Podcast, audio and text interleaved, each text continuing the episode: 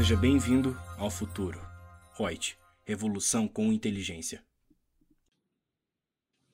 Olá, boa noite a todos. Mais uma live que nós estamos aqui pela Reut. Eu, Lúcia Yang, consultora de treinamentos.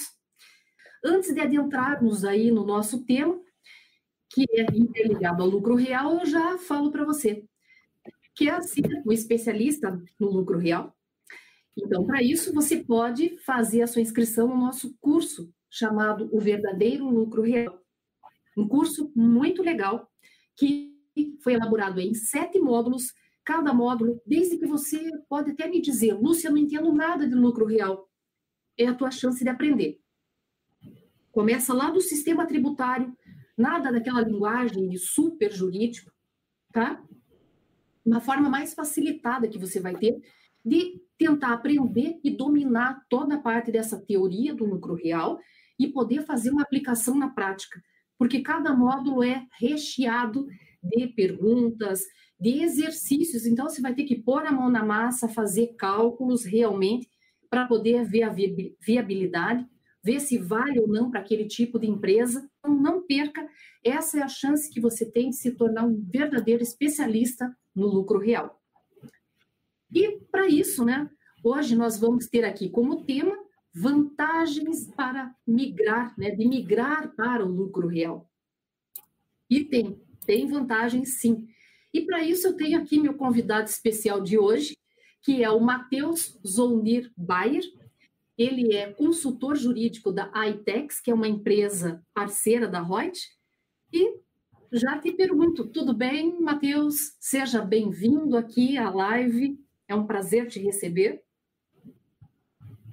Tudo bom, Lúcia? Muito obrigado pelo convite, estar aqui para né, tentar desmistificar um esse, esse tema que muitas vezes acaba sendo um pouco nebuloso para as empresas, né? Fica um pouco assustado quando a gente fala para ele de lucro real. E a gente está aqui para abordar esse, esse tema e, e, simplificar ele para que todos possam entender um pouquinho mais sobre, sobre esse regime. É isso mesmo. Então, vamos dar início aqui no nosso lucro real, né? Saber como que faz para se vale a pena ou não. Então, Presta atenção naquilo que nós formos falar. Hoje também foi divulgada uma campanha da Reut, lá colocando também os mitos em relação ao lucro real, e que bate muito aqui com o que nós vamos falar hoje para vocês. Então, vamos lá. Primeiro, recomenda-se quando né, a utilização do lucro real. Eu vejo pelo nome, que eu acho bonito, porque parece uma ostentação de dizer, ó, oh, a empresa é tributada pelo lucro real. Não, não tem nada a ver, gente. Isso é estudo, são análises, são planilhas que têm que ser efetuadas e com base numa contabilidade séria, uma, né, a ciência da contabilidade que tem que ser feitada e que por muitos, muitos e muitos anos aí não foi, né, a contabilidade nunca, infelizmente, foi usada para fins de auxílio para o empresário para tomada de decisões, para fins gerenciais, com eu vejo né, que com a entrada dessa nova contabilidade internacional, isso mudou um pouquinho é, o ponto de vista nesse sentido e faz com que as pessoas cada vez mais analisem e vejam que a contabilidade está ali de mãos dadas com o empresário para ajudá-lo, ajudá-lo a verificar qual é o melhor regime tributário, que decisão tomar financeira, econômica, gerencial em relação a todo o potencial que a empresa tem e que muitas vezes poderia se aproveitar de determinados fatores e por desconhecimento, é, por preguiça, às vezes, do profissional que está trabalhando com ele, que está lá muito naquele comodismo de dizer, ah, o simples está bom, ah, o lucro presumido também, né? E por causa de mitos, e é isso que nós vamos hoje tentar desmistificar. Então, recomenda-se esse lucro real, basicamente, um dos motivos, né? que seja adotado quando o lucro efetivo da empresa seja inferior a 32% da receita daquele período fiscal. E o imposto pode ser calculado nessa modalidade de lucro real tanto trimestralmente, apuração e pagamentos trimestrais, ou uma apuração anual com pagamentos antecipados obrigatórios pela estimativa, levantando-se um balanço de ajuste ao final do ano ou, alternativamente, a qualquer momento do ano calendário, você optando pelo real estimado, poder levantar balanços ou balancetes, objetivando suspender ou reduzir o pagamento tanto do imposto de renda quanto da contribuição social, autoajustando o seu resultado, para que com isso possa é, fazer uma avaliação até de análise de caixa da empresa, pagar o que realmente é devido do tributo, né, o real efetivamente. Então, isso tudo vem para auxiliar. Então, é um mito também de que só vai adotar aí o lucro real e que isso, a pessoa que vai adotar, e com isso ela vai atrair maior fiscalização para ela, isso não se sustenta mais. Porque com a vinda do chamado SPED, Sistema Público de Escrituração Digital, que é um mix, tanto na área municipal, estadual, federal, que está lá fiscalizando através de vários sistemas que nós temos que é, fornecer de dados, de informações para a entidade fiscal e que se cruzam contabilidade com tributação, cada vez mais o fisco está sabendo. Daria até mesmo para ligar isso, acho que aí o Matheus também vai concordar comigo, que lá no começo, quando surgiu o SPED, sim, ele era obrigatório praticamente para quem era lucro real. O presumido meio que estava de fora disso. Só que isso não se sustenta mais. Hoje, tanto o lucro real quanto o presumido, ambos têm uma carga grande de obrigações acessórias a serem cumpridas, a serem preenchidas, e precisam sim de uma forma assim eletrônica mais sofisticada de fazer todo um, um controle desses seus números, seus dados, para poder prestar essas informações aí para a Receita Federal. Você concorda com isso? Eu concordo, é, e eu quero ir pegar um gancho em algo que você falou, é, que muitas vezes é, fica na nossa cabeça e, e, parece que o lucro real ele se aplica apenas para grandes empresas, né? Para empresas de grande porte, para empresas gigantescas, para multinacionais. E não é esse o caso, né? Ele se aplica para qualquer empresa. E quando a gente vai pensar nisso em um viés mais prático, o que, que a gente pode olhar? É, no lucro real, eu vou pagar eu vou pagar tributos efetivamente sobre o lucro que eu tive, né? Sobre o dinheiro que sobrou para o empresário no final do mês. Diferente do simples nacional ou do lucro presumido, em que eu vou pagar, eu vou pagar é, o meu tributo sobre estimativas de receita, é, no lucro real eu estou pagando sobre aquilo, o que realmente sobra da, da minha operação. Isso pode parecer, né, como eu falei, algo que serve para empresas grandes ou para empresas que já estão consolidadas, mas pense num viés prático. Uma empresa que está iniciando agora, né? O empresário resolveu abrir uma empresa agora, ele não vai ter lucro de imediato. Ele não vai ter uma grande receita logo nos primeiros meses ou logo no primeiro ano. Normalmente, o primeiro e o segundo ano das empresas são anos em que ela é, depende, é, ela não tem um lucro tão grande, ela não tem uma rentabilidade tão grande. Então, se essa empresa que está começando agora está inserida no lucro real, provavelmente, mesmo que ela seja uma pequena empresa uma microempresa, ela vai pagar menos tributos do que ela pagaria se ela tivesse inserida no Simples Nacional, se ela estivesse inserida no lucro presumido. E não só isso. É, às vezes nós temos empresas que já estão há mais tempo no mercado, mas por algum motivo estão enfrentando baixas de vendas ou baixas de produção e não conseguem é, vender tanto, não conseguem fazer o seu produto chegar tanto ao consumidor assim e acabam tendo prejuízo. Se eu tô inserido, se a minha empresa está inserida no Simples Nacional ou se ela está inserida no lucro presumido, eu vou pagar tributo de qualquer maneira, né? Porque ele é sobre, sobre uma presunção. Agora, se eu estou tendo prejuízo e a minha empresa está inserida no lucro real, eu não pago tributo. Porque se eu não tive lucro, tecnicamente eu não posso ser tributado por aquilo que eu não tive. Então, é, a, o, o, empresário ele tem que estar atento a essas possibilidades, ele tem que estar atento as circunstâncias em que a sua empresa está envolvida, né?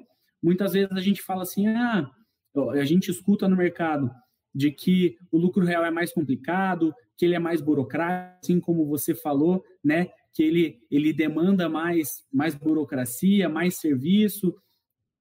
Na verdade, talvez não se verifique tanto. Realmente, para a empresa apurar sua contabilidade pelo lucro real, ela vai ter mais obrigações acessórias do que teria no lucro presumido no, no, Simples Nacional. Não que esses regimes não tenham, né? porque, como você bem falou, eles têm obrigações acessórias também, mas no lucro real talvez tenham algumas, algumas outras é, obrigações que não há é, nesses outros regimes.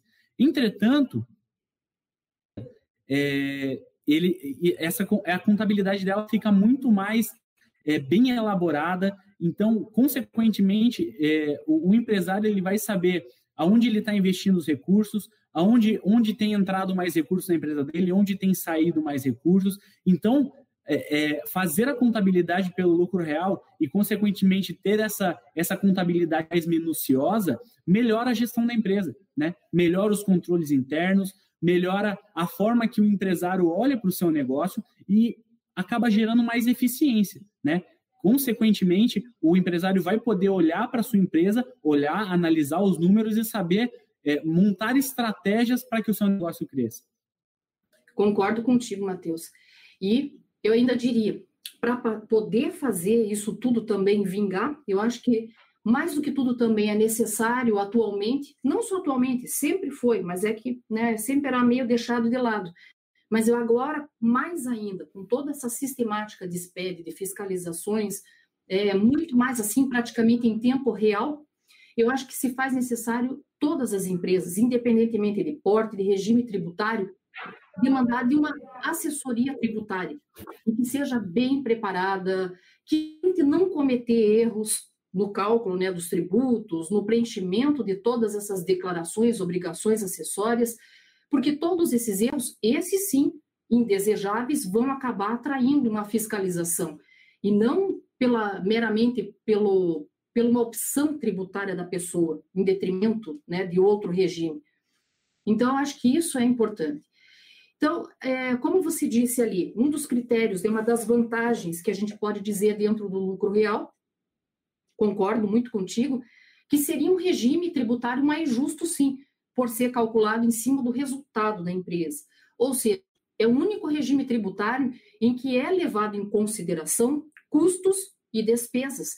Então, é claro, eu vou pegar o total das minhas receitas ali, naquele período, menos as despesas e custos, o resultado disso é que eu vou ofertar a tributação para o imposto de renda, para a contribuição social. E aí, é, eu estava vendo, Matheus, também, alguns autores dizem, tudo bem, isso é uma forma mais justa, né, de pagar o tributo, ou mais próximo de uma realidade.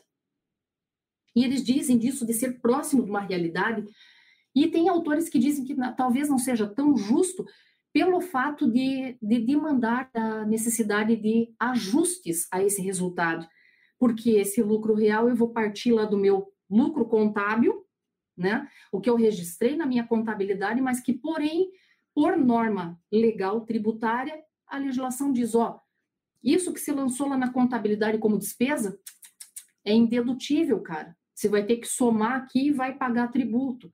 Ou então, ó, tá vendo essa receita que você lançou aí? Pela lei tributária aqui tá dizendo que isso aí não é tributável. Então caberia esse ajuste, né? Então tem muito disso. Só que eu vejo que por mais que não seria o tão justo, eu ainda vejo esse regime como mais justo se nós formos comparar aí com o lucro presumido e o, e o simples nacional. E, em especial, nesse momento aí que nós estamos vivendo, esse ano, que já deu né, início no, no final do ano passado, que com crise econômica e tudo, os faturamentos estavam caindo, muitas empresas estavam ali numa pendência, e que isso se, só veio se agravar aí com o coronavírus. Então, imagina, né, Matheus, quantas empresas esse ano, por uma infelicidade, estavam sendo tributadas no lucro presumido. E, ó, dá-lhe despesa que podia estar sendo abatida, que poderia ter, mostrar efetivamente pela contabilidade que estava tendo prejuízo e não pagar imposto de renda e contribuição social. Pagaria só o PIS e COFINS. Olha a, a, redução né, desse ônus tributário. Uma falta de um planejamento Sim. tributário mesmo, né? Então, Lúcia, eu concordo com você é, principalmente na parte em que você falou que para o lucro real é, é, é, necessário uma assessoria tributária bem preparada, né? É, nós da ITEX e também o, toda, toda a Reut, é, trabalhando com empresas parceiras, né, buscamos ter profissionais que sejam especialistas no lucro real, porque nós sabemos que essa é uma demanda crescente das empresas e é uma demanda necessária do mercado. nós temos realmente, não são muitos escritórios que hoje estão têm profissionais preparados para auxiliar as empresas na hora de fazer as suas apurações do lucro real. Por quê? Bem porque o lucro real ele é mais ele é mais é, da palavra, mas ele ele é mais detalhista, né? Ele ele demanda mais detalhes, ele demanda um conhecimento mais apurado, mais técnico daquele profissional que vai auxiliar a empresa por causa dessas minúcias, como você falou, né? É, nós temos ali as despesas que são dedutíveis e que não são dedutíveis, nós temos que fazer ajustes de, de adição e exclusão na hora de fazer o cálculo do IRPJ, da CSLL. É, mas, como você falou, isso pode ser muito benéfico para as empresas, né? Essas são algumas das vantagens. Por quê? Empresas dedutíveis, enquanto no lucro presumido no Simples Nacional eu sempre vou pagar imposto de renda, sempre. Não há hipótese em que eu não, não pague imposto de renda e contribuição social se a, minha, eh, se a minha empresa está ou no Simples Nacional ou no lucro presumido. Já no lucro real, se eu tenho despesas dedutíveis, eu consigo fazer exclusões, embora tenha algumas adições, todas elas permitidas por lei, obviamente, eu posso reduzir o meu encargo com imposto de renda e contribuição social e eu posso ir além, né? Eu posso, em alguns casos, inclusive, zerar esse débito, né? Dependendo das despesas que a minha, a minha empresa teve naquele ano corrente, etc., eu posso chegar a pagar zero de imposto de renda. E, além disso, ainda se eu apurar prejuízo fiscal, né, se, a minha, se a minha empresa não só ficou no zero a zero, eu ainda tive prejuízo no meu ano fiscal, eu posso utilizar esse prejuízo fiscal que eu tive nesse ano corrente para pagar imposto de renda no ano seguinte. Obviamente, nós temos uma limitação legal, que é a limitação dos 30% para utilizar esse crédito de prejuízo fiscal, mas eu, são algumas vantagens que apenas o lucro real me dá.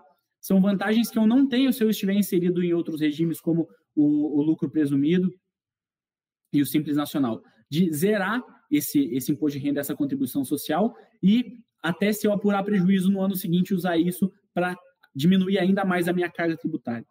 E não só isso, nós temos diversas outras, outras vantagens, e eu acredito que a gente vai explorá-las aqui.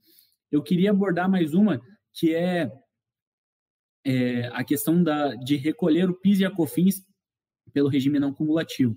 Aproveitando que a gente está falando aqui em redução de carga tributária, né, redução de imposto de renda e contribuição social, o PIS e COFINS ele pode sofrer uma grande desoneração se a minha empresa estiver inserida no lucro real. Por quê? Num primeiro momento, né, um olhar mais desatento pode fazer com que a gente pense o contrário, porque as atas de PIS e COFINS para as empresas que estão no lucro real que são as, as alíquotas do regime não cumulativo, elas são mais altas do que a, a do, do, regime cumulativo, né? Então, no primeiro momento eu olho, sim, no primeiro momento eu olho e falo assim, ué, mas como é que isso aqui vai ser vantajoso se a alíquota é maior? Só que no regime não cumulativo eu posso apropriar créditos de piscofins. E dependendo da quantidade que eu compre se, de, de mercadorias, de, de, de insumos ou de, de, de mercadorias que estejam presentes no meu processo produtivo, eu posso tomar créditos de, de PIS e COFINS para abater o valor que eu teria que pagar desses, dessas contribuições na saída.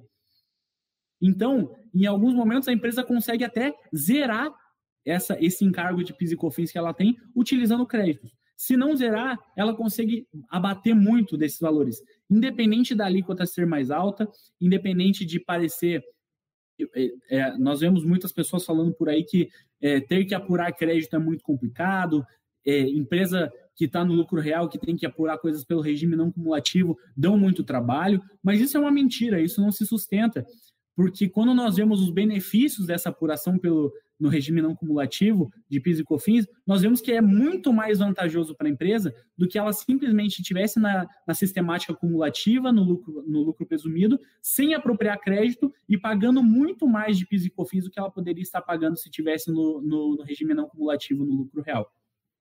É.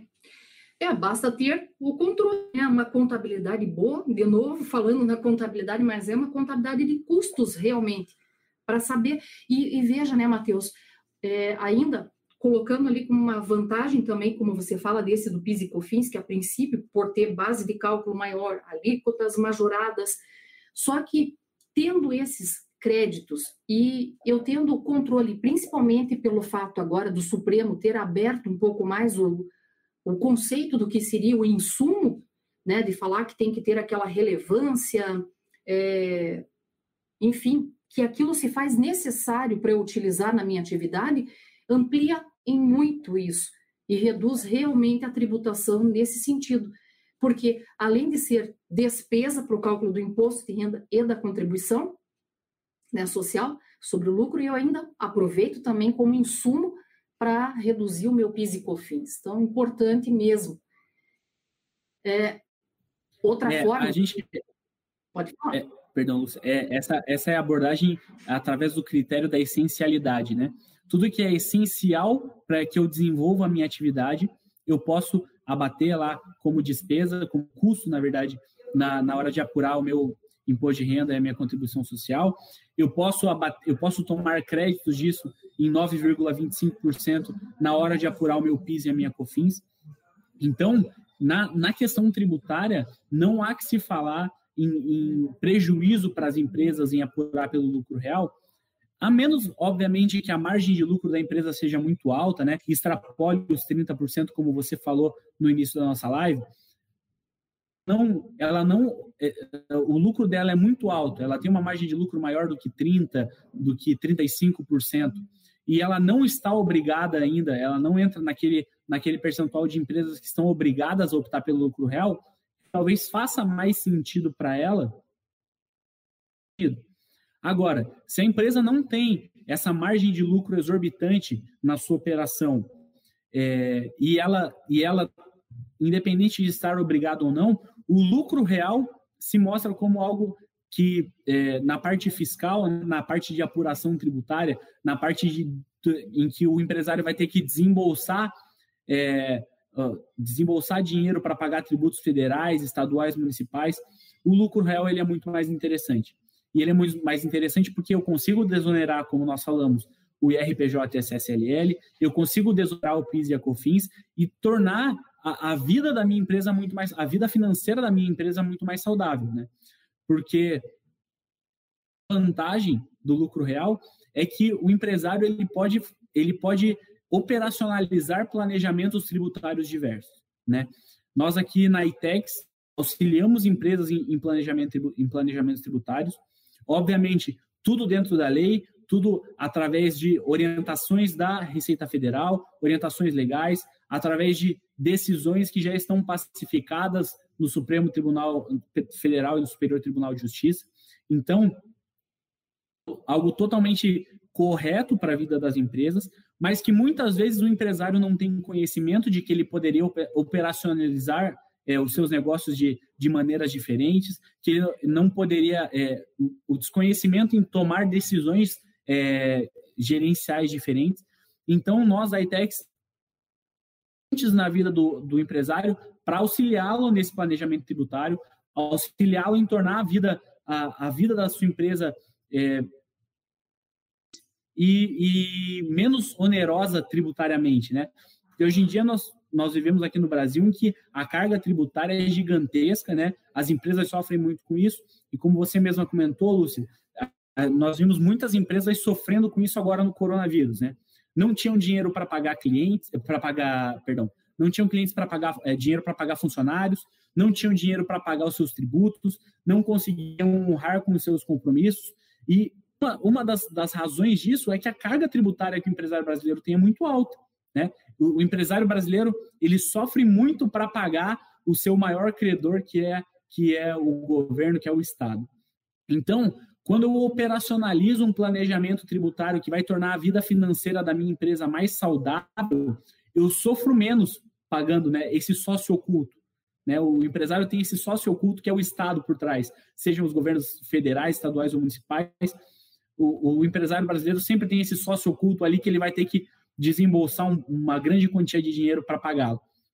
É, se eu consigo fazer um planejamento tributário que me permite pagar pelo menos pagar menos é, menos valores, menos é, é resultados da minha empresa para esse sócio oculto, já melhora, já facilita. Eu já posso honrar outro, com outro, outros compromissos, eu já posso trabalhar para a expansão do meu negócio, eu já posso pensar em desenvolver a minha empresa, em abrir filiais, é, e, e tentar ir para outros ramos. Por quê? Porque sobra mais dinheiro em caixa né, para o empresário desenvolver a sua atividade. Ele tem que pagar menos tributo para o governo, que acaba mais atrapalhando do que ajudando o seu negócio, e ele consegue desenvolver uma empresa mais saudável, uma empresa mais preparada para o mercado. Com certeza. Você falando nessa parte do planejamento, né, é, com essa objetividade de redução da carga tributária, pensei numa coisa, um exemplo na hora, que nem assim, é, como no lucro real eu posso deduzir as despesas, claro, aquilo que for intrinsecamente ligado à atividade, que estão previstas na legislação, né, o nosso regulamento do imposto de renda e leis correlatas, é uma das coisas que o pessoal sempre falava. Lúcia, eu tenho que pagar um treinamento para a minha equipe, né, para os funcionários aqui, os empregados da minha empresa. Se a empresa está no lucro real e ela lançar essa despesa, digamos, com uma formação, um treinamento para o empregado e lançar na contabilidade como formação profissional ou formação técnica, ele está intimamente ligado com a atividade. Por exemplo, é um escritório de contabilidade que tem lá estudante de contabilidade ou pessoal formado e que tem que se atualizar. E aí paga os cursos, né? Por exemplo, vai fazer esse curso aí do verdadeiro lucro real, uma empresa que pague para os seus empregados. Se a empresa está no lucro real e lançar como formação, é, despesa com formação de colaboradores, alguma coisa assim, além de ele estar tá fazendo é, um lado bom, social, que seria formar os seus colaboradores, é pensar num futuro, é gerencial, ele ainda vai lançar isso como despesa dedutível, dedutível tanto para o imposto de renda quanto contribuição social. E é uma forma de você ainda amarrar e segurar talento dentro da, da tua empresa. Porque aí o, empre, o empregado vai dizer assim, puxa, mas acho que eu não vou mudar de empresa, porque afinal de contas essa empresa aqui acredita em mim. Ela está me auxiliando, me pagando cursos, treinamentos para eu ficar o porreto, o bom no negócio. Talvez se eu for para outra empresa, Lá eles não vão valorizar. Não vão pensar, talvez, no meu crescimento profissional num longo tempo. Então, você veja como dá para usar título estratégico também. Então, é um, um, lado extremamente positivo. Um dos exemplos né, de, de planejamento ali, vamos dizer assim, de apropriação de uma despesa. Mas, é, pode falar. Temos ó, decisões do STJ, né, do, do, do Superior Tribunal de Justiça, é, que versam sobre essa, esse, é, é, essas duas pernas aí da essencialidade, das despesas que são essenciais e relevantes para a atividade da empresa, né? É, investir nos seus funcionários é, pode ser, pode entrar nisso, né? E não e não só isso, tem diversas e diversas decisões versando sobre é, possibilidades de tomada de crédito de PIS e COFINS, né? Nós temos decisões do CARF, nós temos soluções de consulta da Receita Federal, que nos ajudam a entender o que cabe e o que não cabe nesse critério de essencialidade e relevância que foi estabelecido pelo STJ.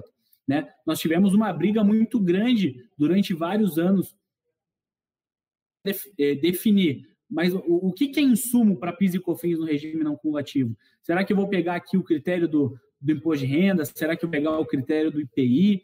É, o empresário ele tinha muita dúvida, né? Ele vivia uma insegurança jurídica muito grande porque ele não tinha nada para se apegar.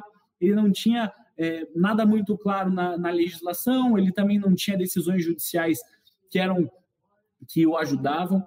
Então, quando é, o contribuinte foi até o judiciário e falou, olha, eu preciso da ajuda dos tribunais superiores para saber o que, que me dá crédito de PIS e COFINS e o que, que não me dá.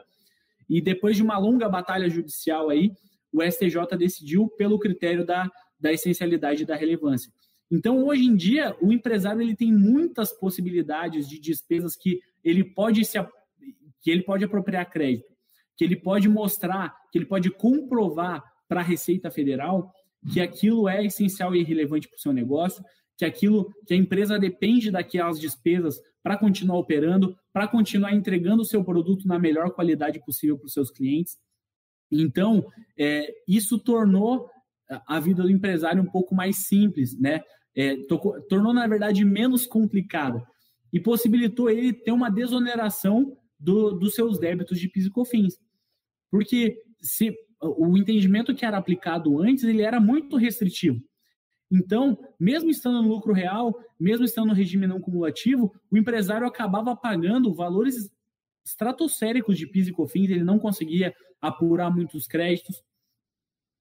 E agora, depois dessa decisão e depois das várias decisões que nós temos na Receita Federal, da Receita Federal, do CARF, etc., é, a vida do empresário ficou é, menos complicada e ele passou a poder utilizar créditos de, de, de outras coisas que ele não podia antes e, consequentemente, desonerando e pagando menos PIS e COFINS do que ele pagava anteriormente. Que é, como nós falamos, mais uma vantagem que nós não temos, por exemplo, no lucro real, no, perdão, no lucro presumido, que nós não temos o Simples Nacional, que nós só temos essa vantagem no, no lucro real. É, pegando um gancho, Lúcia, no que você falou há pouco sobre reforma tributária, né? Nós não sabemos direito o que esperar. Nós temos vários projetos de lei tramitando, né? Nós temos várias mudanças que estão por vir.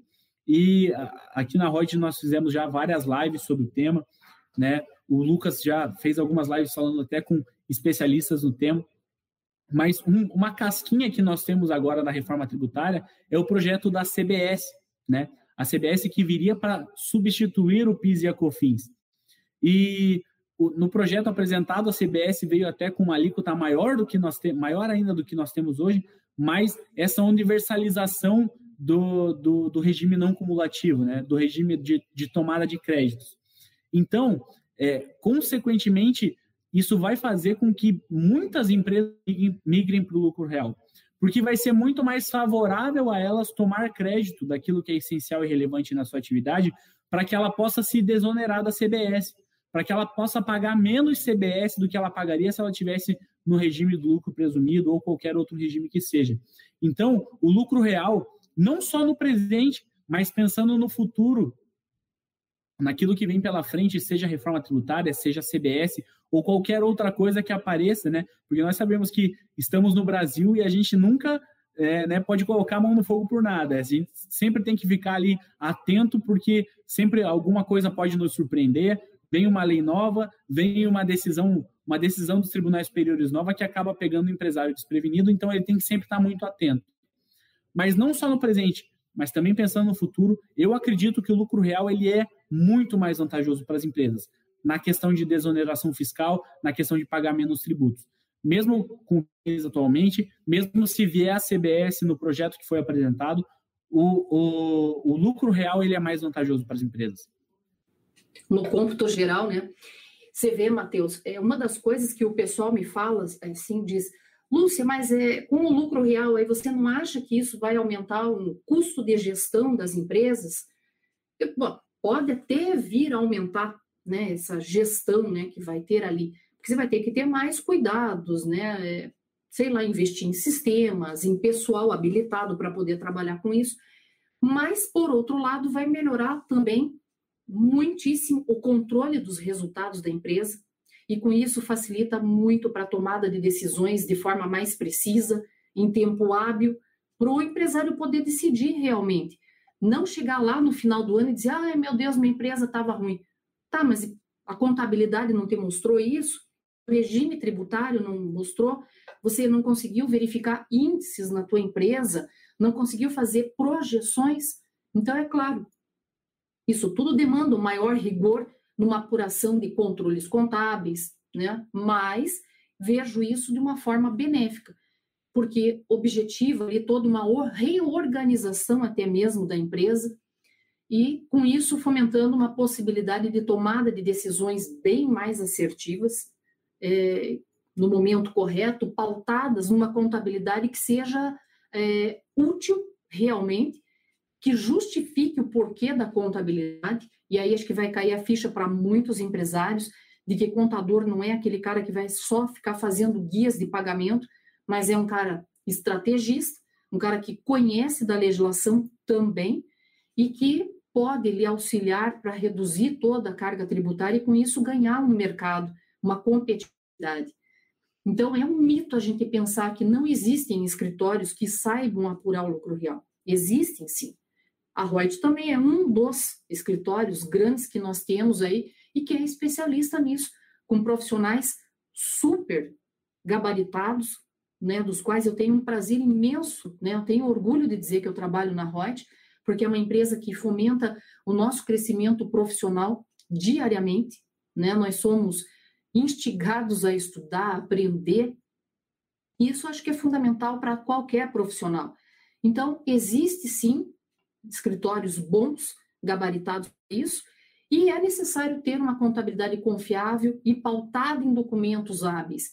E acho que tudo isso, caso demonstre lá que o custo da contabilidade no lucro real seja mais alto, e aí seria bom para o contador, porque são honorários melhores que vêm para ele do que em outros regimes tributários, esse custo todo para o empresário que vai bancar vai compensar toda a economia tributária que pode ser gerada e feita para a empresa dele. Então, é, e dentro, né, falando dessa contabilidade, muita gente entende, ah, mas se eu for lucro real, vou ter que ter uma contabilidade aqui interna, que vai onerar mais ainda. Isso é outro mito. Tem várias empresas de grande porte e que têm tributação pelo lucro real e não necessariamente tem que ter uma contabilidade ali dentro. Pode ter fora. Hoje, tudo via internet, tudo muito rápido em tempo real, é nota eletrônica e tudo, você consegue ter uma comunicação melhor com o, com o contador, né? empresário e contador. Basta querer, basta a pessoa se reorganizar, contratar um bom contador, um bom escritório de contabilidade que entenda das regras de tributação, que tenha principalmente o que eu chamo de uma visão empresarial estratégica para poder atender o empresário naquela sua maior necessidade. Como é que você vê isso, Matheus?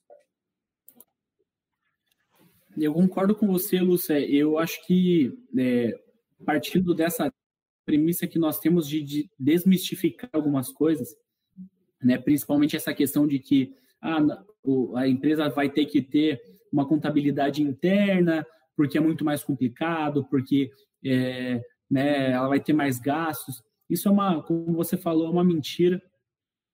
É, nós sabemos que as empresas elas podem para o real e ter sim contabilidade externa, mas uma coisa que eu, que eu queria desmistificar é, é esse, esse distanciamento que as pessoas têm, é, que o empresário muitas vezes tem da figura do contador, da figura do advogado tributarista, né?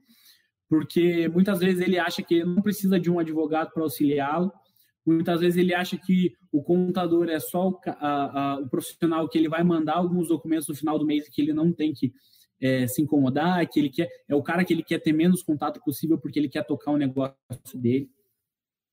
Para as empresas que querem crescer, para, os empresários que querem ver o seu negócio se desenvolvendo, tendo mais lucratividade, tendo mais retorno, que a figura do contador e da do advogado tributarista para auxiliar o empresário, ela é essencial, né? O contador e o advogado funcionam como parceiros do empresário, funcionam como pessoas que vão pensar o, o, o negócio como por um viés que às vezes o, o, o, empresário não tem, né?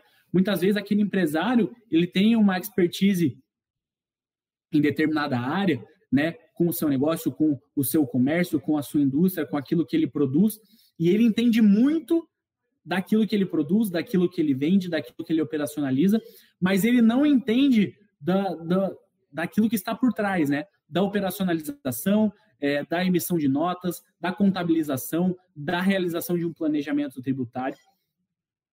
E o empresário está certo. O que dá retorno a ele é realmente ser um especialista naquilo que ele desenvolve. Tem que contar com bons contadores e bons advogados para auxiliá-lo, né?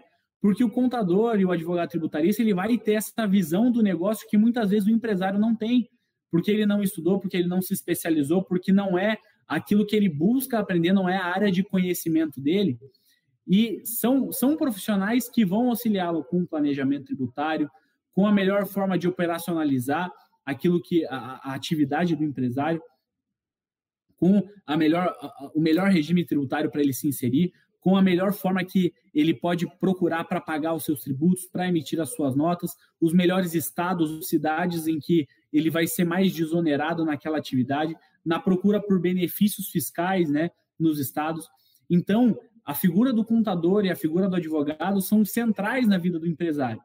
E muitas vezes nós é, é, é, incutido na nossa cabeça que advogado não presta, que contador faz um trabalho qualquer e que eu não tenho que me incomodar. Quanto menos contato eu tiver com meu contador, melhor. E isso é uma mentira, né?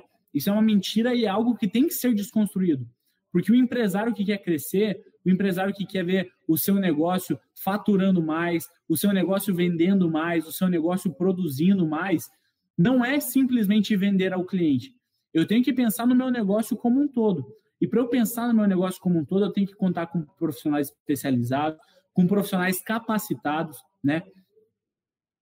A adesão ao lucro real, por exemplo, ela, ela é, demanda mais tecnicidade, ela demanda mais, um profissional com um olhar mais detalhista, um profissional que tenha, é, que, que saiba o que está fazendo, né?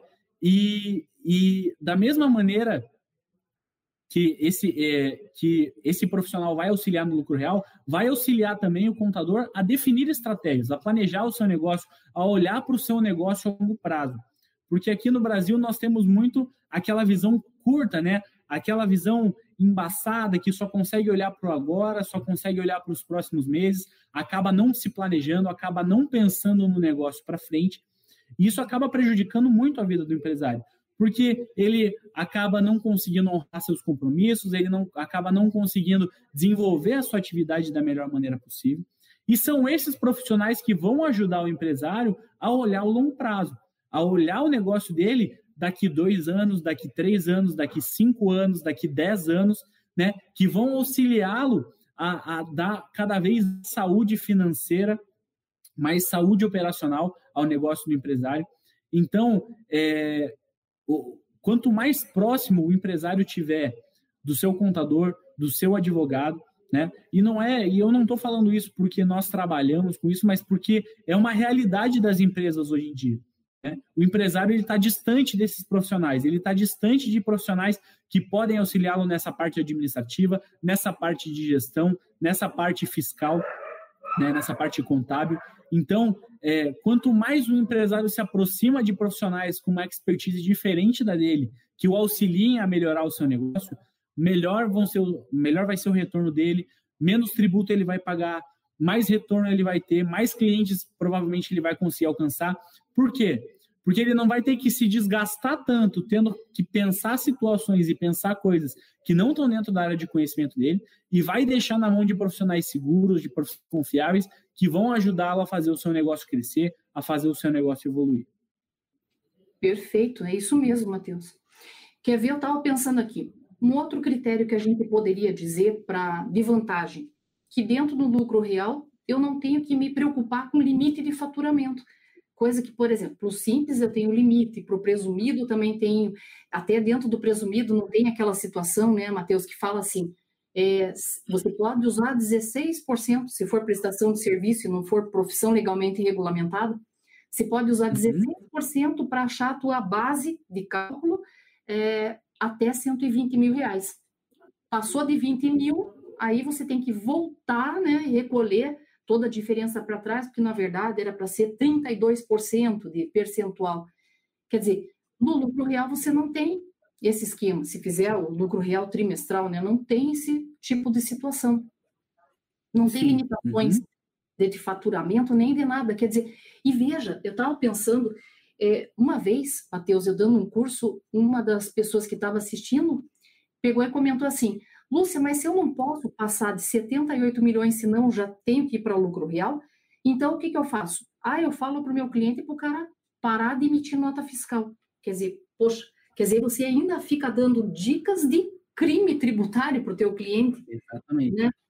Ou fazer o cara ter que abrir mais uma empresa. E que muitas vezes nessa reorganização societária também tem que ver né, se vale a pena ali, porque são duas contabilidades, dois alvarás, né? Às vezes, pessoal que você apropriava dentro de uma empresa, tipo um faz tudo, você vai ter que daí ter um corpo trabalhista para uma empresa, para outra, tudo isso onera. Então, são coisas que você tem que pensar, pesar para ver. Então, de faturamento é outro.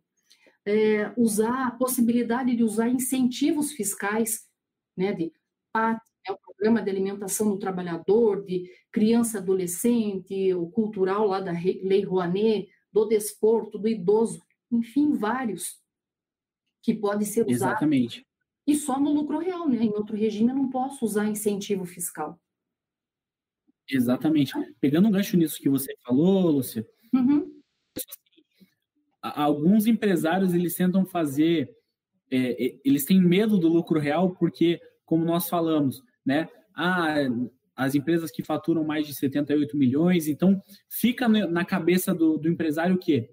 Que o lucro real ele é para um número limitado de empresas, que é só para empresas gigantes, empresas de, de grande porte. Aversão ao lucro real, né? porque ele acha que aquilo não é para ele, que aquilo não vai funcionar para a empresa dele, ele vai acabar tendo mais gasto, que ele vai aumentar as despesas que ele tem. Isso a gente, como a gente tem conversado aqui, isso não se aplica, né? Isso não se sustenta na prática, porque quando o empresário começa a olhar é, e ter esse, esse contato mais próximo, entender como funciona o lucro real, como ele pode ser desonerado, quantas vantagens ele tem, né? A vantagem dos benefícios fiscais é, é gigantesca para o empresário, né? Quando, é, quando você vai olhar a, a, o, IR, o IRPJ que as empresas têm que pagar, só de poder fazer essa dedução do RAT, do FAP, da Lei Rouanet, do, do projeto da, das adolescentes e tal, isso dá uma diferença gigantesca para as empresas. E o empresário, por não conhecer, por, por essa falta de conhecimento e esse preconceito que se cria do lucro real, ele acaba achando que isso não é vantajoso para ele, acaba deixando uma oportunidade de planejamento tributário dele passar, né? E às vezes acaba até seguindo orientações de profissionais não tão qualificados ou até de, de alguns que não são profissionais e dão dicas aí para o empresário, né? E acaba abrindo vários CNPJs, acaba fazendo operações escusas, operações que, né, geram, que, que acarretam em crimes tributários para ele e que quando ele se, uma operação que, se for descoberta pela Receita Federal, além de ser crime, ainda vai gerar várias multas, vários encargos para ele, sem contar a responsabilização civil e penal que ele vai ter, né? Então, quanto mais o empresário ele conseguir se informar e entender aquilo que se aplica e é favorável para o seu negócio, melhor vai ser para ele, mais fácil vai ser para ele desenvolver a atividade dele. E nós citamos vários, vários é, benefícios que tem aqui, eu lembrei de um agora que a gente não comentou, que é o pagamento de juros sobre capital próprio, né? É, que, que inclusive não é, não é tributado pelo imposto de renda. Então, a, além, de, além do, do empresário poder pagar para o sócio um valor, né, é, um valor calculado em cima do, da, do seu patrimônio líquido, ele ainda pode deduzir esse valor que ele, que ele pagou para os sócios da, da base de cálculo do imposto de renda. Né? Então, ele pode distribuir dividendos e abater esses dividendos da, da, do imposto de renda que ele vai pagar. Então, são várias e várias vantagens que o empresário tem ao aderir ao lucro real. Mas, como nós comentamos, esse desconhecimento é que prejudica o empresário. Né? É o desconhecimento, é, é o preconceito com alguns, com alguns mecanismos que a lei nos possibilita, que a lei possibilita ao empresário é, aplicar na sua empresa e que poderiam trazer uma vida, uma vida financeira muito mais saudável, poderiam trazer muito mais vantagens. Olha, só, só que nós comentamos, tentando enumerar de cabeça aqui, economia tributária, né, de RPJ, CSLL, através das adições e exclusões, economia tributária de PIS e COFINS através do regime não cumulativo e apropriação de créditos, possibilidade de compensação de prejuízos fiscais no limite de 30% caso o empresário apure prejuízo no ano fiscal, possibilidade de planejamento tributário personalizado para a atividade da empresa, benefícios fiscais específicos que só existem no lucro real, pagamento de juros sobre capital próprio. Então, eu já até perdi as contas aqui de tantas quantas vantagens o empresário tem se ele migrar para esse regime, se ele quiser adequar a sua empresa a esse regime, né? Que muitas vezes para aquela empresa ele é muito mais benéfico do que o simples nacional, é muito mais benéfico do que o lucro presumido. É. Olha, eu até contei aqui, são 11 situações que a gente marcou aqui, que a gente falou. Quer dizer, 10. Daí eu vou falar a décima primeira aqui. É, bom, você falou do juro sobre capital próprio, né, de ser despesa dedutível para o IR e também para a contribuição social, a gente não pode esquecer, né, para os dois tributos. E a décima primeira situação eu colocaria ainda dentro dos benefícios fiscais, mas aí é em relação ao e COFINS, mas somente para quem é tributado pelo lucro real, que pode usar aqueles benefícios lá de REPS, RECAP, REID, Reporto, Recomp e vários outros que inclusive até eu comentei nesses tipos de incentivos fiscais, naqueles vídeos que foram gravados e disponibilizados, que acho que se foi, me parece que foi no episódio 5, que ele fala em suspensão da tributação né, do PIS, COFINS, então nós tratamos também sobre esse tema. Olha quanto material que a Reut tem disponibilizado aí de forma gratuita, todos pensando né, numa formação profissional, numa eleva elevação da categoria profissional contábil no mercado. Isso tudo para auxiliar o empresário na melhor tomada das decisões. Lúcia, você comentou agora do, dos benefícios de fiscais de PIS e COFINS. Eu lembrei uhum. de mais dois benefícios fiscais que apenas as empresas do lucro real gozar, né? Que, que, que não são aqui do sul do Brasil, são para o Nordeste, para a região amazônica, mas que são a uhum. Sudã e a Sudene. Uhum. Né? Para utilizar os benefícios fiscais da Sudã e da Sudene para as empresas da bacia amazônica e do Nordeste, isso. Eles, eles se aplicam apenas para as empresas que estão inseridas no lucro real. Então, uhum. nem, nem lucro presumido, nem simples nacional. Para a empresa utilizar aquilo lá, ela precisa realmente estar tá, é, no lucro real. Então, são mais alguns benefícios que, que o empresário pode utilizar, né? E que vão facilitar aí para ele, que vão desonerar mais um pouquinho ele aí, além de todos esses que nós já falamos agora. Já que você falou isso, então acho que ainda tem mais um ainda. Estamos numa disputa aqui, né, Matheus, de ver o que, que tem de mais benéfico. Mas sabe o quê? Pensando um pouco macro ainda, até mesmo nessa parte do incentivo fiscal, seja para essa região lá do Sudã, Sudene, né, esses projetos específicos, que é incrementar é, o empreendimento na área, né, e tudo, desenvolvimento, mas não só isso, para todos os incentivos fiscais, a partir do momento também que uma empresa, além dela estar tá é, apostando, por exemplo, lá na Lei Rouanet, na criança adolescente, né, todos os incentivos ali que nós falamos, além dela se beneficiar, alguns desses incentivos ela pode usar como despesa, outros não, mas ela pode usar a, o abatimento do percentual em cima do imposto de renda sem o adicional.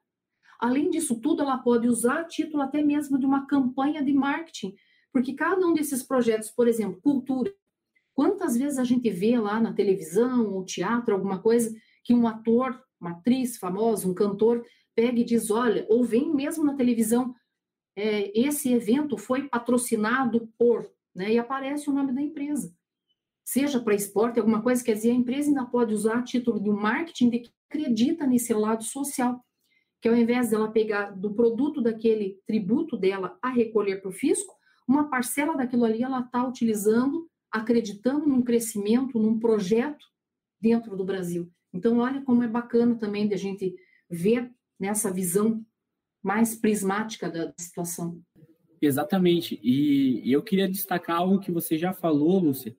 Né? É, eu até estava acompanhando os comentários da nossa live aqui, é, e, e, a Aline Garcia comentou que o, o lucro real ele não é um bicho papão.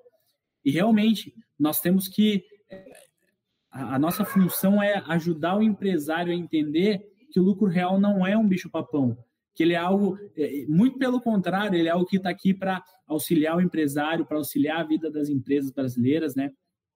É, e, e, destacar algo que você já comentou, é, né, para todos aqueles que têm essa, essa dúvida em relação ao lucro real, para aqueles que querem aprender um pouco mais, para aqueles que querem é, entender melhor como funciona, além dos benefícios que nós falamos aqui, além de todas as lives que a Reut tem feito sobre o tema, né, é o curso do lucro real que está sendo ofertado agora, é, que serve para ajudar o, o, empresário e até às vezes profissionais da área a entender melhor como funciona, a se especializar, né, a, a, ter uma visão um pouco diferente, às vezes a vencer algumas barreiras e alguns preconceitos que foram criados em relação ao lucro real porque é, ele está aqui apenas para ajudar o empresário, né, para desonerar o empresário, para auxiliá-lo. Obviamente, como, como nós falamos, talvez para a realidade de algumas empresas, outros regimes sejam melhores.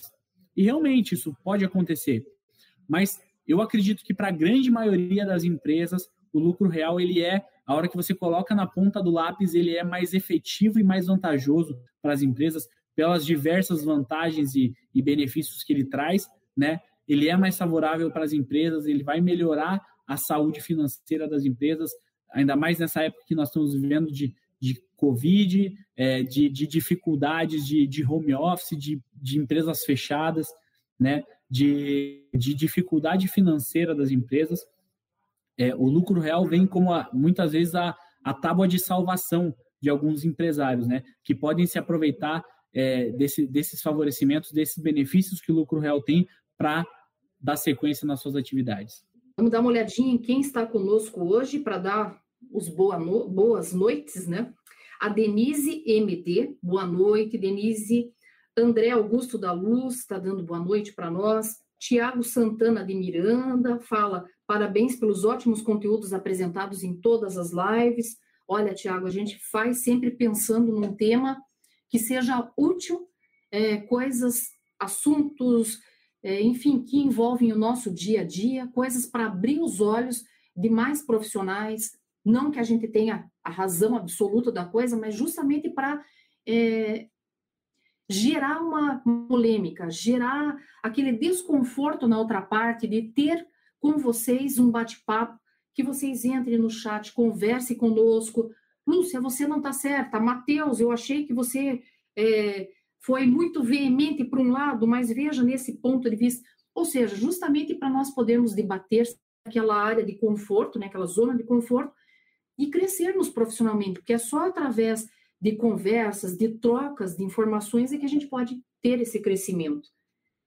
O William Blicharski dando boa noite, Luiz Eduardo também falando boa noite, ótimos apontamentos, a Rafaela Correia, boa noite, excelente conteúdo, o Tobias Martins Vieira, curso muito bom, mas ah, ele fala que para ele não dá agora.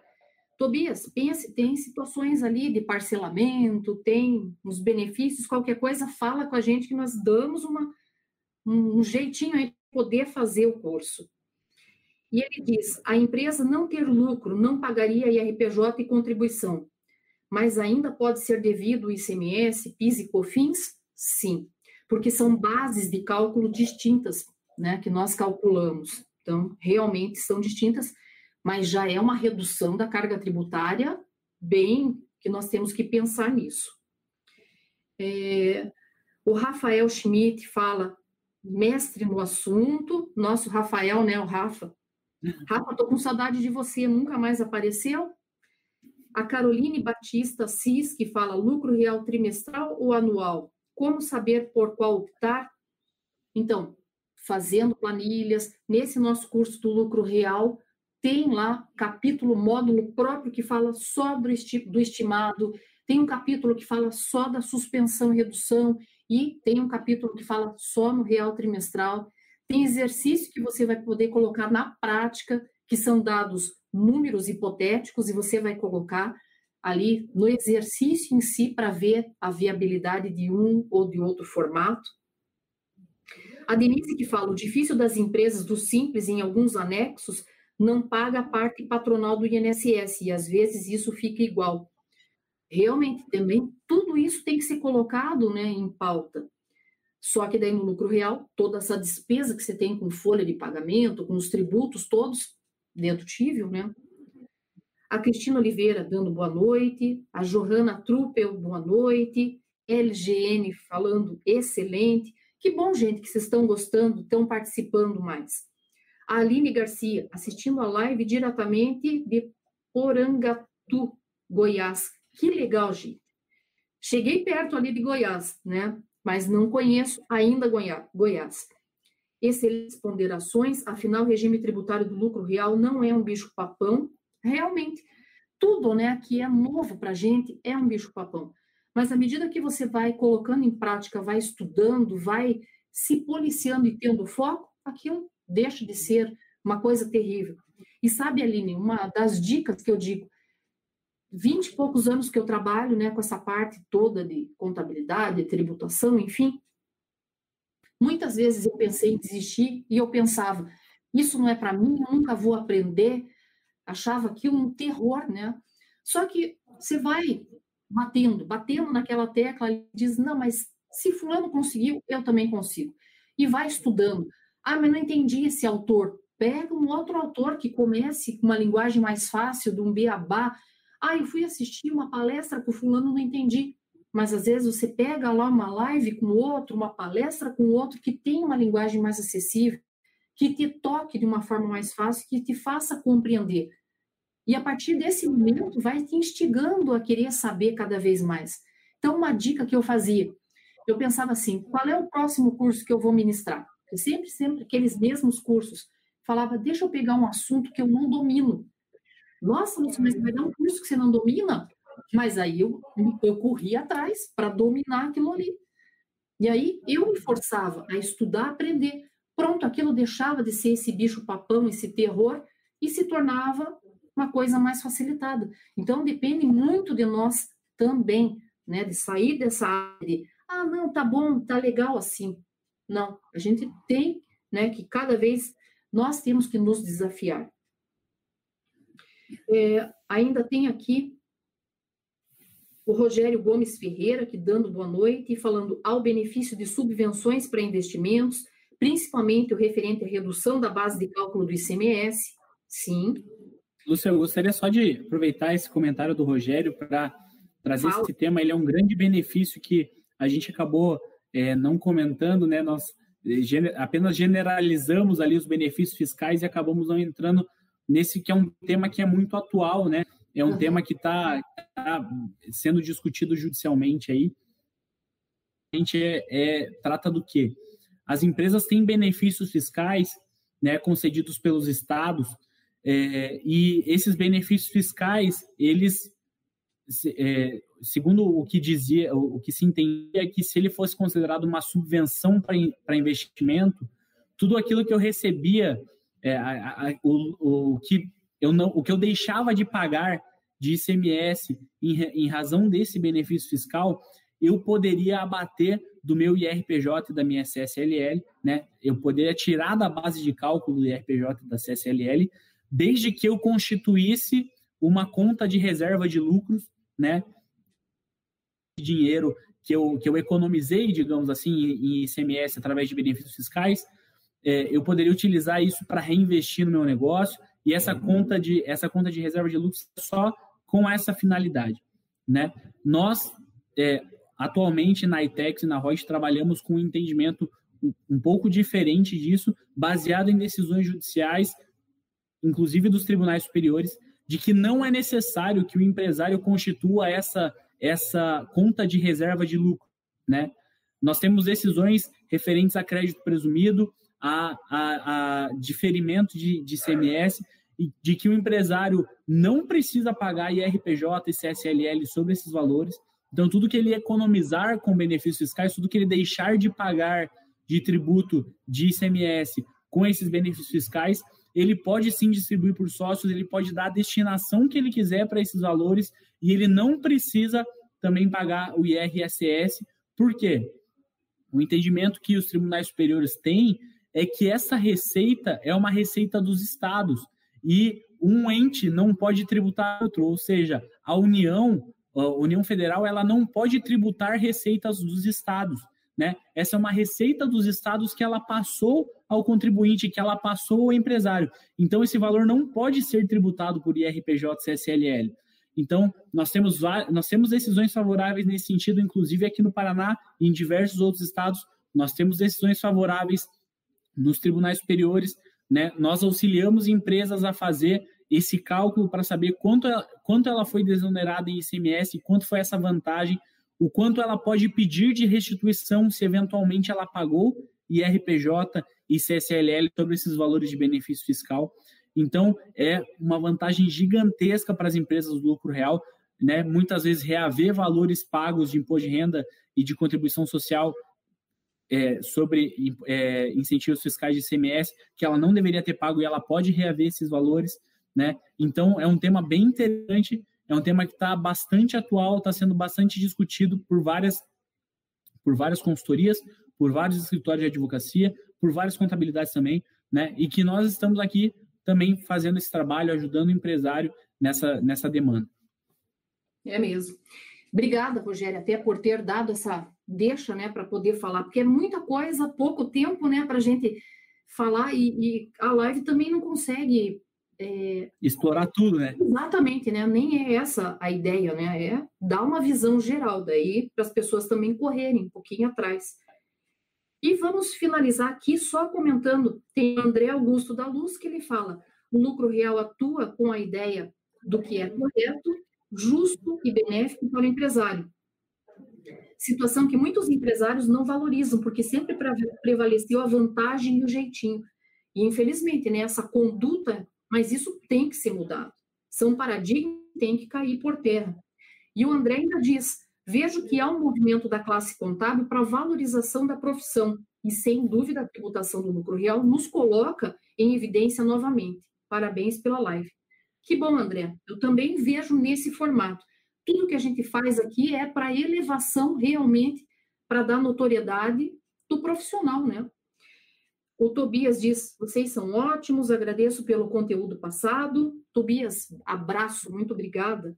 A Denise, super beijo para você, muito obrigada pelas tuas palavras aqui. E o Rogério Gomes Ferreira diz: para esse ano, o governo possibilitou a migração de empresas do lucro presumido para o lucro real. É, Rogério, não é que ele, ele permitiu, ainda não. Isso era uma teoria tinha, né? Ele não, não foi aprovado, infelizmente, isso. Existe uma forma de você estar tá no lucro presumido e passar para o lucro real dentro do próprio ano. Mas é uma forma lícita, tudo bonitinho. Mas não posso falar, né, gente? comprem lá o curso que vocês vão ver, né, quando chegar um módulo certinho, para podermos falar disso. Então, em suma, do que nós tratamos aqui, o que, que é fundamental? No empresário, conversar com o seu contador, falar lá com a sua equipe jurídica, analisarem tudo em conjunto, quais são os prós, os, compra, os contras de cada regime tributário existente, para que, com base nisso, possa fazer a opção adequada menos onerosa, lícita, sempre, né, nessa transparência total. E lembrando que se, por exemplo, estou lá num lucro presumido, estou no Simples Nacional, quero partir para um lucro real, se eu não tenho lá uma contabilidade completa, regular, transparente, nós temos uma previsão legal específica, a lei 9541 lá de 92, artigo 19, parágrafo único, que diz que se ocorrer uma mudança de regime tributário de um lucro presumido para lucro real, por exemplo, a pessoa jurídica que não mantiver, não manteve essa contabilidade, essa escrituração toda contábil, ela fica obrigada a realizar um levantamento, um balanço de abertura, que seria um balanço patrimonial do dia 1 de janeiro seguinte ao último período base em que foi tributado pelo lucro presumido, para fins de ter essa abertura e, com base nisso, ter um início da escrituração contábil toda pautada no licitude, em documentação, e, com base nisso, fazer os levantamentos tributários adequados para isso. Então, espero aí que com toda essa nossa conversa, ó, ainda o Rogério fala aqui o que mais. Ah, tá. É, foi aquele último comentário, não teve mais, eu que me enganei. É, espero que com isso tenha sido útil, que tenha sido relevante para você, que tenha aberto mais os olhos de mais essa possibilidade tributária, que sempre foi, né, como foi colocado ali, o bicho papão, né, que não é, e nós estamos aqui justamente para tentar tirar essa barreira existente, tirar esse medo e convidá-los aí para participar realmente do curso, como o próprio Matheus comentou, aprender é o momento, é já, é planejamento, planejamento da tua carreira. Ah, mas eu não vou aplicar isso para o meu cliente. Não importa. Aprenda. Em algum momento aquilo vai ser útil para você. Conhecimento nenhum é desnecessário, é jogado fora. Tá? E é, sempre eu digo, leia de tudo, é, tenha um rol maior de conhecimento na tua vida. Isso sempre vai ajudar num, num outro momento específico da tua vida, vai ter relevância. Isso é o que te deixa diferencial em termos de profissional dentro do mercado e que te torna competitivo. Mateus, só posso agradecer muito a tua participação. Então, muito obrigada por ter aceito aí o convite. Tá super convidado para participar de quantas lives você quiser. Venha com temas novos, diferenciados aí, a gente, ó, Manda bala, Matheus. Um grande prazer. Lúcia, eu agradeço o convite para estar aqui, agradeço todos que nos assistiram, que participaram no chat, que tiveram com a gente. Eu agradeço pelo convite para estar aqui hoje. Com certeza, sempre que for convidado, estarei aqui novamente para debater novos temas. E quero desejar uma boa noite para todo mundo que acompanhou a gente aqui, para você também. Muito obrigado. Já está. Gostou do nosso podcast? Acesse youtube.com/royt aí e assista a versão em vídeo. Deixe seu like, compartilhe com seus amigos e se inscreva no nosso canal. E não se esqueça de ativar as notificações para acompanhar nossos conteúdos semanais. Aproveite! Até mais!